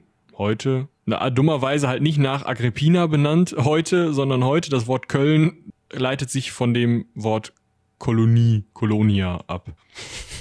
Toll. Schade. Ja, hätte man sich vielleicht lieber nach Agripp Agrippina benennen lassen sollen, aber. Ähm. Ja, sieht auch doof aus auf Wetterkarten. Und heute in Agrippina wieder äh, Starkregen, Unwetterwarnung. Ja, danke. Der Rhein, der durch Agrippina fließt und äh, ja, nee. Gestern noch gehört, der ist jetzt voll mit E-Scootern. Ähm, in Köln oder was? Thema. Ja, scheinbar schmeißen die Leute in Köln, also ich meine, das wird in anderen Städten auch passieren, aber hier in Münster in der A siehst du es halt. Äh, andauernd die E-Scooter in den Rhein. Gut. Ja. Nee, nicht gut. Also, nicht gut. Sorry. Wir können noch mal eben so ein bisschen weiter darauf eingehen, was Nero sonst noch alles hat umbringen lassen. Also er hat da wahrscheinlich selten Selbsthand angelegt. Wir hatten eben darüber gesprochen, dass sein Stiefbruder Britannicus auch mal weggekommen ist. Den hat er vergiftet, beziehungsweise vergiften lassen. Ähm, weiß man nicht, weiß man ja, nicht, weiß man nicht. Also der war ja auch als Kind immer schon kränklich und soll auch Epilepsie gehabt haben. Da kann man auch schnell mal an so einem epileptischen Anfall sterben. Er war aber auch einfach unbequem. Ja, das war immer so hm. dieser, auch wenn er dann später, also auch wenn er dann natürlich Kaiser wurde und zum Kaiser ernannt wurde, quasi über Britannicus hinweg, ist das natürlich immer eine mögliche Gefahr für Widersacher oder Rebellen, die sich dann Britannicus als neuen Kaiser nehmen und ihn ausrufen und dann, ne, wie man kennt das, an die Spitze dieser Revolution, wie, wie man kennt, es ist ich brauche es nicht ja. ausführen. Ihr wisst genau, was ich meine. Dann, dann gibt es noch den Punkt, äh, er hatte ja, wie gesagt, Octavia zur Frau, die ging ihm dann irgendwann auf den Pin, dann war seine Mutter aus dem Weg. Da hat er die erstmal vom Hof entfernen lassen, aber irgendwie hatte das, also ob die Scheidungspapiere nicht durchgegangen sind oder er dann Angst vor ihr hatte, mh, mm, auf jeden Fall hat sie diese, dieses Exil vom Hof auch nicht lange überlebt. Äh, wie genau sie verstorben ist, wissen wir nicht, aber ähm, wir können doch recht sicher sein, dass da von Nero ein, ein, der eine oder andere Finger im Spiel gewesen sei. Das war auch wieder so eine Geschichte. Am Anfang war er beim Volk durchaus beliebt. Das hatte auch mit Octavia zu tun. Octavia selbst war beim Volk auch sehr beliebt und das wurde ihm dann doch sehr übel genommen, dass er zum einen natürlich sie ins Exil geschickt hat, sich von ihr getrennt hat, faktisch, für eine andere und zum anderen, dass sie dann auch noch ähm, gestolpert ist ins Messer oder so. Also das war dann auch so ein Ding, was ihm mehr von Volk entfernt hat und die Beliebtheit geschmälert hat. Genau, also eigentlich fanden die im Volk, also fand das einfachere Volk ähm, diese Schauspiel, äh, diese Schauspiele super, ne? Dann hast du einen nahbaren Kaiser.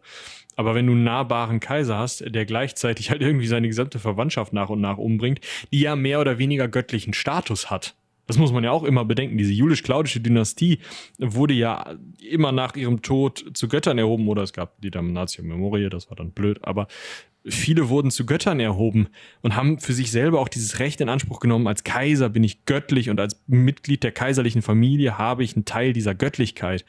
Und da kannst du nicht einfach mal eben so eine, so eine Mordveranstaltung durchführen. Das geht nicht. Gehört sich nicht, macht man nicht, gibt's nicht.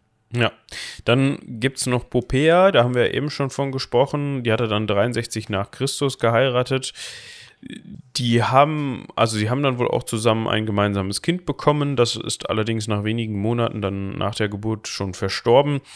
65 ist Popea dann nochmal schwanger geworden da kam es dann eben möglicherweise zu diesem Angriff Neros auf sie, von dem wir eben gesprochen haben. Es kann aber halt, wie gesagt, auch genauso gut sein, dass sie einfach äh, an Folgen oder während der Schwangerschaft gestorben ist. Ja, also dieser Wutausbruch ist natürlich ähm, so eine Sache, tatsächlich, so viel weiß man heutzutage, hat ähm, Nero sie trotzdem vergöttlichen lassen als Diva Sabina und äh, hat ihr einen Tempel erbauen lassen, in dem er sie geehrt hat. Dementsprechend, äh, ja, da war durchaus ja, Sympathie also, da. Es kann halt sein, also das Problem mit mit Nero im Allgemeinen ist, dass die Autoren in der Antike hingegangen sind und seinen Lebenswandel als eine Art, so macht man es nicht, Lebenslauf geschrieben haben. Und dann musste natürlich alles immer, je, je weiter, je weiter das Leben voranschritt, desto schlimmer wurde der Regler aufgedreht. Ja. Und dann passt halt dieser, dieser Wutausbruch und das danach Vergöttlichen, dieses komplett ambivalente Verhältnis, das zuerst sie auch öffentlich liebkosen, was auch nicht unbedingt jetzt schicklich war zu dem Zeitpunkt, das sollte man bitte hinter Vorhängen machen, äh, diese, dieses eine andere Frau irgendwie aus dem Weg räumen, um diese Frau heiraten zu können. Auf der einen Seite diese fast fanatische Liebe, die dargestellt wird, und auf der anderen Seite dann diese Tötung. Das passt natürlich wunderbar, wenn man Nero als Verrückten darstellen möchte, wenn man dafür sorgen möchte, dass Nero wirkt wie irgendwer, der freiwillig auf Bühnen gegangen ist. Ich meine, hallo. Da passt das alles super rein und da passt auch diese Ambivalenz super rein. Deswegen kann man eigentlich sagen, vom Anfang zum Ende des Lebens kann man immer mehr Vorsicht walten lassen bei dem, was man über Nero in den antiken Quellen liest. Ja, das ist richtig. Und da passt natürlich auch rein, dass er, der fast schon verrückt im Kopf war, dann mal durchgedreht ist und seine Frau totgetreten hat. Genau. So, ich würde sagen, mit Blick auf die Zeit kommen wir zum Anfang vom Ende dieses Podcastes genau. und von Nero. so kann man das auch sagen, genau. Ja, ähm, Nero wird gerade 30, ja, im Jahr 67 nach Christus, kommt aus, von seiner Griechenland-Tournee zurück und es gibt immer mehr Aufstände, Aufruhr gegen ihn. Er ist aber noch in ne Neapel, ist nicht in Rom. Er kannte das aber schon. Er sitzt in Neapel, denkt sich, ach komm, meine Leute hier sind loyal, ich habe hier so und so viel kaiserliche Truppen, die Prätorianergarde ist da. Was soll mir passieren? Hier, es ist März 68, ich bin 31 Jahre alt. Ich weiß gar nicht, ob der 31 war, ich bin 30 Jahre alt. Das könnte, auch so ein, so ein, Song sein, so ein Volksmusik-Song. Äh, ich sitze hier in Neapel, mache hier meine Schauspielerei, habe einen neuen Günstling, weil meine Frau ja tot ist und der erinnert mich an sie. Super. Den hat er übrigens auch zwischendurch mal ähm, zur entmannen lassen. Kaiserin gemacht. Also den, auch den, das. Den hat er geheiratet und ihm einen weiblichen Namen gegeben. Ja. Also, das ist auch wieder diese Mentalität auf die Spitze getrieben. Also, das soll jetzt überhaupt keine, keine in irgendeiner Weise Kritik, äh, ne? Also, verstehe das jetzt nicht falsch, gerade in Bezug auf, ähm, äh, auf die heutige Zeit, sondern das soll einfach nur nochmal darstellen, dass dieses, was nicht passt, wird passend gemacht, halt vorherrschend war. Und also man, man, muss auch sehen, es ist, nicht, es ist nicht eine freiwillige Entscheidung dieser Person, die er sich da als Günstling gesucht hat, genau. sondern er hat einen Sklaven gefunden, von dem er dachte, der sieht aus wie meine Frau, dann lasse ich den jetzt bitte mal entmannen und dann, äh, oder kastrieren oder, ne, ihr könnt euch das vorstellen, dann habe ich einen Eunuchen, ein Eunuch ist ja kein richtiger Mann mehr, den kann ich dann als meine Frau heiraten. Das hat nichts mit irgendeiner Art von, von, nicht, äh, zweiseitiger Geschlechteridentität zu tun, sondern das ist voll in diesem zweiseitigen Denken und das ist einfach eine etwas, was nur jemandem einfallen kann, der sich für absolut mächtig hält. Das ist ja, also. Der sich für allmächtig hält, fast schon. Was macht der mit dieser Person? So. Ja. So. Also, da, er sitzt also mit seiner, seiner Frau, seinem Mann, seinem Günstling in Neapel und ähm, denkt sich nichts Böses. Das Problem war nur Gaius Julius Vindex, der einen Aufstand anzettelte im März 68, ist nicht hingegangen, wie normalerweise die Aufständischen hingegangen sind und gesagt, ich mache hier einen Aufstand, alles Kacke, der ist Tyrann. dann ist er losgelaufen, dann stand irgendwo eine Legion, das machte Bonk und das Problem war gelöst. Sondern er ist hingegangen, alles Kacke, ich mache einen Aufstand. Galba wird neuer Kaiser. Und Galba so, was? Genau. Also man muss dazu sagen, Galba war Statthalter in Gallien. Hört unsere Folge zum Vier-Kaiser-Jahr. Genau. Und also generell hatte der da jetzt nichts gegen. So. Also der war überrascht, hat sich aber gedacht. Naja, er hatte, er hatte ein ganz einfaches Problem. Nero war paranoid zu dem Zeitpunkt schon. Er war ja vorher schon, ne? Wahrscheinlich paranoid. Das heißt, in dem Moment, wo jemand Galba die Treue schwört, hat Galba nicht mehr die Wahl, zu Nero zu gehen und sagen, sorry, das ist ein Idiot. Ja. Weil Nero dann, dann sagt, äh, ab das ist mir zu gefährlich. genau. Ja, de deshalb äh, zwangsweise musste Galba dann das Ganze durchziehen. Ich stelle mir das eigentlich richtig schön vor, so, was? Okay. Kommt also äh, von Spanien aus an und der Senat guckt sich das an und denkt sich, ähm, Sag mal, der Galba macht das eigentlich ganz gut da in Spanien, oder? Was meint ihr? Ja, sicher. Ja, war soweit. Wie sieht das an der Seite der, also jetzt hier die, die Prätorianergarde, wie, wie sehen die das? Ach ja, den geht der Nero inzwischen auch schon ziemlich auf den Sack, würde ich sagen. Die sind auch Galba-Fan. Die haben unter dem, unter der Rüstung schon so das Galba-Fanshirt an, weißt du?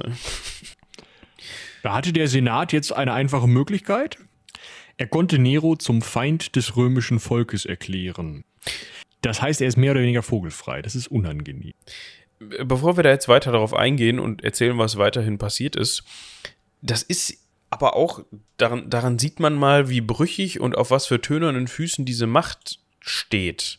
Also da fragt man sich dann ja in erster Linie, oder ich frage mich dann in erster Linie, warum ist das nicht eher passiert, wenn den Leuten Nero vorher schon so auf den Sack gegangen ist? Weil die keine Alternative hatten. Die ja. hätten sich ja innerhalb von Rom, hätten die sich ja verschwör, verschwören müssen und einen Senator finden, hinter dem sich alle vereinen können, die sagen können, yo, wir räumen jetzt Nero aus dem Weg und machen diesen Senator zum Kaiser. Und dann hätte im Stillen, während ein paranoider Kaiser, der überall seine Ohren hat, dafür sorgt, äh, überall nachschaut, hätte, der Senat im Stillen als Ganzes, ein großes Gremium, zig Leute, hätte als Ganzes sich einigen müssen und hätte im Stillen Kontakt zur Prätorianergarde aufnehmen müssen und zu allen anderen truppenartigen Gruppierungen in Rom, damit einfach so ein Aufruf vernünftig funktioniert hätte.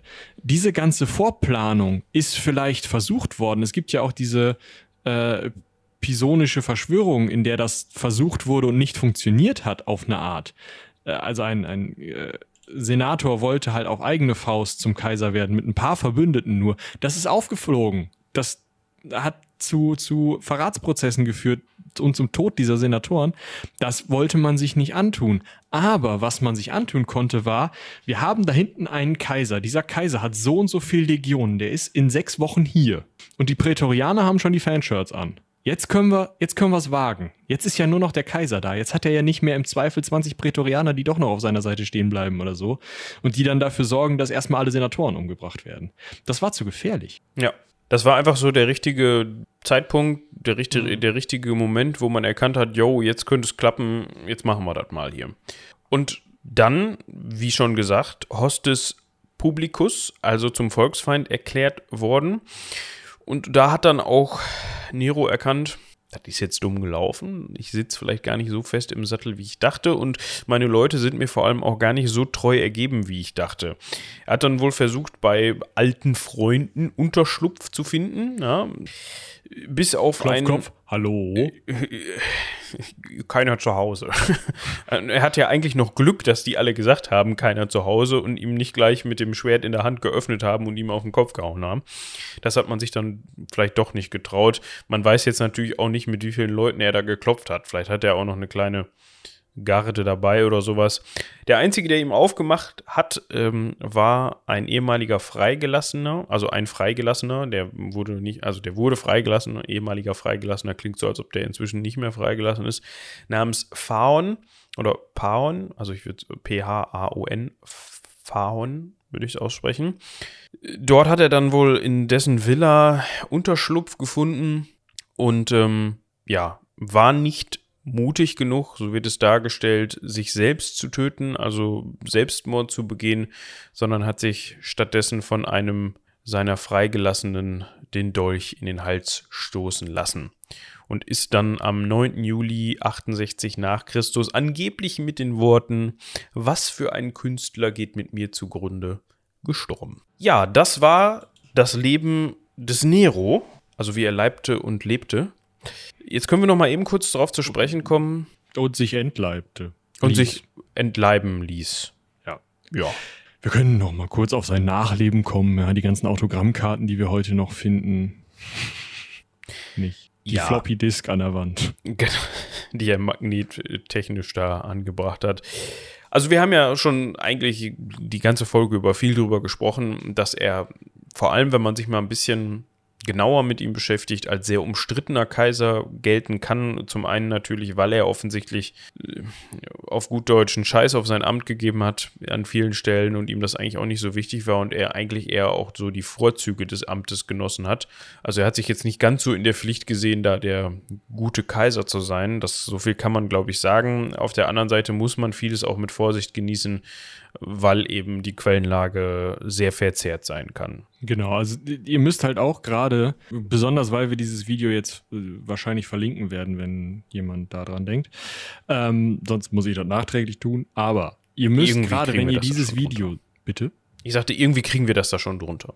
Ja, wenn ihr dieses Video euch anschaut, das wir am Anfang erwähnt haben von dem Biographics Channel, müsst ihr einfach im Kopf haben, dass wenn ich Klicks bei YouTube generieren will oder wenn ich eine besonders geile Doku bei National Geographic oder äh, Discovery Channel oder was weiß ich was. Oder im schlimmsten Fall noch auf diesem äh, ehemals N24 Panzerfahren durch die Gegend Kanal, der heute Welt heißt ja, wenn ich da eine Doku machen möchte, wenn der bei Galileo Mystery auftaucht oder sonst was. Dinge, die ich gar nicht unbedingt als populärwissenschaftlich bezeichnen würde, sondern irgendwo anders. Als populär. Äh, ja. Das wissenschaftlich können wir streichen. Dann haben, dann erreichen wir einfach einen Punkt, an dem diese diese Nachwirkung im ersten Jahrhundert, dieses, wir haben vorher mit Claudius einen guten Kaiser und wir haben nachher mit Vespasian, gut, das ist für Kaiser ja pff, egal, einen guten Kaiser. Augustus ist ein guter Kaiser, Trajan ist ein guter Kaiser. Wir brauchen irgendein Beispiel für einen Scheißkaiser. Wir schreiben das jetzt mal in unsere Texte rein. Das ist so müssten die Quellen gelesen werden, aber das ist natürlich skandalträchtiger und man kann das mehr aufpusten und kann, man kann mehr davon erzählen, wie er halt nackert auf der Bühne stand, wie er irgendwelche Leute eigenhändig umgebracht hat und wie er komplett wahnsinnig war. Das mache ich natürlich dann, wenn ich Klicks oder Zuschauer generieren möchte. Und das müsst ihr immer im Kopf haben, wenn ihr solche Dokus seht. Die sind im Zweifel nicht in dem Sinne falsch, weil sie natürlich etwas, was aus den Quellen kommt, wiedergeben. Aber wenn man sich die Quellen quellenkritisch anschaut, dann sind diese Dinge, die dort wiedergegeben werden, mit Vorsicht zu genießen und man müsste eigentlich den wissenschaftlichen Diskurs korrekter wiedergeben. Und ich glaube, selbst wir sind jetzt in Teilen entweder zu zu sehr auf den uh, Nero ist ein Depp-Zug aufgesprungen und in Teilen vielleicht auch zu wenig, weil es möglicherweise Stellen gibt, die an mehreren, in mehreren Quellen belegt sind, wo dann der heutige Diskurs so weit ist, dass er sagt, okay, das können wir als belegt annehmen. Das wissen wir aber jetzt nicht für jede Stelle, die wir gerade vorgetragen haben, einfach weil wir nicht in der Lage sind, für jede dieser Folgen, keine Ahnung, 25 Monographien zu lesen, um den aktuellen Forschungsdiskurs mal eben zu erfassen. Wir müssen uns darauf verlassen, was Meta Werke, was ähm, Zusammenfassungen von der wissenschaftlichen Buchgesellschaft, die ich sehr empfehlen kann, wo ihr auf jeden Fall mal reinschauen könnt. Kann man Mitglied werden, kann man dann günstig an sehr, sehr gute Bücher kommen. Gerade die Gesch Geschichte Kompaktreihe ist wirklich top. Aber das ist eben eine Zusammenfassung. Und wenn die jetzt, die werden von Professoris geschrieben, wenn die jetzt von einem Professor oder einer Professorin mit, ähm, mit Mindermeinung oder vielleicht mit einer etwas veralteten Meinung geschrieben wurden, dann würden wir die hier auch wahrscheinlich so wiedergeben. Dementsprechend kann man auch bei uns sagen, ihr müsst im Zweifel mal nachlesen. Müsstet euch da mehr reinfuchsen, wenn ihr alles also ihr müsst nicht alles, was wir sagen, für bare Münze nehmen und ihr müsst schon gar nicht alles, was irgendwelche Leute, die eben einfach ihr Geld daraus generieren, dass sie möglichst viele Konsumentinnen und Konsumenten haben, äh, die halt möglichst Skandal wollen, dass die irgendwie die Wahrheit sagen. Es ist schon wieder ein langer Rant geworden, aber ich kriege immer das Kotzen, wenn ich diesen Sender anmache oder auf YouTube die, die richtig schlimmen Sachen sehe. Ja, also die Wahrheit wird definitiv wie so oft irgendwo dazwischen liegen. So viel kann man sagen. Also zwischen, irgendwo zwischen, der ist nachträglich auch teilweise von Zeitgenossen noch verrissen worden, war aber offensichtlich auch nicht so die hellste Leuchte, beziehungsweise auch später dann nicht so der fähigste Kaiser. Gut, aber wie schon gesagt, ähm, wenn jetzt nicht noch irgendwie das Werk auftaucht oder die Mega-Primärquelle, dann ähm, bleibt uns auch nichts anderes übrig, als äh, immer weiter zu diskutieren und äh, das, was man in der Forschung so tut. Ne? Was ich noch ganz spannend finde, um wieder zu Nero zurückzukommen, das Kolosseum ist nicht von Nero. Das denken ja viele. Das Kolosseum ist gebaut worden von späteren Kaisern als Abgrenzung vom hellenistischen, griechischen, da irgendwie aus dem Osten Stil, den Nero hat bauen lassen in Rom. Das Kolosseum ist vielleicht nicht unbedingt genuin römische Architektur, aber schon in seiner Protzigkeit und seinen Bögen sehr, sehr römisch. Es hat ja keine dieser griechischen Säulen zum Beispiel. Und das ist sehr, das sollte so eine Rückbesinnung auf, hey, wir sind aber Römer, wir sind keine blöden Griechen. Wir sind nicht wie die Leute von Nero, die alle in irgendwelche blöden Schauspiele gegangen sind. Wir bringen hier Leute im Kolosseum um, das ist viel spannender. ähm, wie gute so. Römer das machen und Römerinnen. Ja. Genau. Bei den Christen ist er auch noch ein schlechter, äh, ne? Also ich meine, ah, doof angekommen. Äh, tatsächlich glaubt man, äh, quellenkritisch sagen zu können, dass die Johannes-Offenbarung möglicherweise geschrieben wurde mit Nero als dem Antichristen im Kopf. Ja, es wird auf jeden Fall passen, sagen wir mal so. Ne? Ja. Ja, so stirbt auf jeden Fall oder endet auf jeden Fall die julisch-claudische Dynastie. Und wenn ihr wissen wollt, wie es weitergeht, dann empfehle ich das Vierkaiserjahr und Vespasian. Das ist noch gar nicht so weit her. Also die Folge dazu. Wir können mal eben schauen auf das gleiche in Orange, äh, falls ihr das noch nicht kennt. Äh, auch genannt Seitenwälzer. Welche Folge das war? Das war die 169. Also ist wirklich noch nicht lange her. Erst äh, drei Wochen. Ja. Also am 19. Juli kam die raus. Folge 169 Vespasian und das Vierkaiserjahr. Da geht es dann ziemlich ohne Unterbrechung weiter. Storytechnisch. Genau. Ja, Cross-Selling-mäßig haben wir eigentlich nur kurz anzumelden, dass ähm, jetzt eine wundervolle Folge äh, des äh, für also die ursprünglich für unsere Heldenpicknick Unterstützerinnen herausgegeben wurde, jetzt nach einigen Jahren auch mal für alle zugänglich ist, um unsere Sommerpause so ein bisschen zu unterfüttern.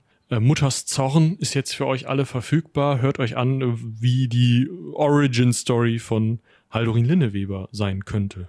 Hatten wir, wir das den Quellen Cover entrauen können. Damals eigentlich hatte Robin das, ist das aktuell oder hat er das damals dafür schon gebaut? Ich glaube, es hat er damals schon gebaut. Sehr schick. Ja, ne? Hatte ich gar nicht mehr so in Erinnerung. Ist aber schön. Ja, unbedingt reinhören. Genau. Nicht nur, weil ich das gemeistert habe, sondern ähm, auch, weil es äh, ganz witzig geworden ist mit Rike und Christian in den Hauptrollen. Ja, so ja. viel dazu. Haben wir noch was? Ah, Thema Sammeltassen können wir noch kurz ansprechen. Mm. Mm.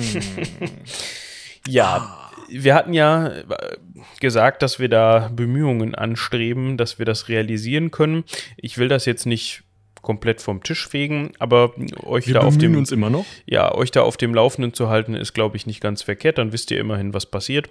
Ähm, wir haben angefragt, was die Bildrechte angeht, weil wir hatten das schon häufiger mal erklärt, da gibt es ja so ein Problem, weil diese Gemälde, die wir natürlich auf die Tassen drucken wollen, meistens in irgendwelchen Kunstausstellungen und Museen hängen und die also es gibt online gemeinfrei zugängliche Bilder, die, Fotografien dieser Werke. Diese Werke selbst sind auch gemeinfrei, allerdings die Fotografien nicht, weil die sind von diesen Museen natürlich angefertigt worden. Ähm, also das ist immer die Frage. Natürlich gibt es irgendwelche Handybilder. Also wenn wir jetzt sagen, yo, Hörerin XY, Hörer X, äh, Y, ist egal, irgendwer von euch, renn doch mal in das Museum und mach uns ein Handybild davon. Das könnte im Zweifel, je nachdem, ob das Museum sich nicht vielleicht die Abbildungsrechte für dieses Bild gesichert hat, äh, das ist eine rechtliche Frage, hängt auch davon ab, in welchem Land dieses Bild hängt, hm, könnte das funktionieren, dann könnten wir euer Handybild auf unsere Tassen drucken. Das möchten wir aber nicht, weil das aussieht wie Oma. Nicht, nicht gegen eure Handyfotografierkünste oder gegen euer tolles neues Handy, was super, aber das funktioniert nicht. Nee, also äh, die Idee wäre schon, das Bild aus dem Rahmen zu nehmen, um auf den Scanner zu klatschen oder halt mit einer richtig guten Kamera lange belichtet dieses Bild aufzunehmen, um halt wirklich. Ich meine, es ist nur eine Tasse, aber es soll ja schon gut aussehen. Ja. Deshalb müssen wir jetzt nochmal in Verhandlungen treten, weil viele der Museen jetzt irgendwie nicht so dieses Print-on-Demand-Ding kennen und wir jetzt auch nicht in, in, Vorleistung gehen können, um mal eben 1000 Tassen zu drucken. Ihr könnt euch das alles halbwegs vorstellen. Und halt auch die dann anfallenden sehr hohen Lizenzgebühren stemmen können, die für diese diese Auflage anfallen würden. Und so fort und so weiter. Am okay. Ende läuft es darauf hinaus, dass wir jetzt erstmal versuchen, eine andere Art von Lösung zu finden. Wie die aussehen wird, wissen wir noch nicht. Wir haben da Ideen. Ähm, ja, also wir sind noch dran, aber erwartet das nicht morgen im Shop. Genau. Welchem auch immer. Also die Info für euch, wir haben das nicht vergessen und wir arbeiten daran, äh, auch aktuell, also mit Hochdruck, dass wir irgendwie was hinkriegen. Aber äh, es gestaltet sich als schwierig. Es bleibt also spannend. So. Gut, in diesem Sinne würde ich fast schon sagen, nicht nur fast, sondern ich würde jetzt sagen, vielen ja. Dank fürs Zuhören. Haut rein. Bis zum nächsten Mal. Bis dahin. Tschüss.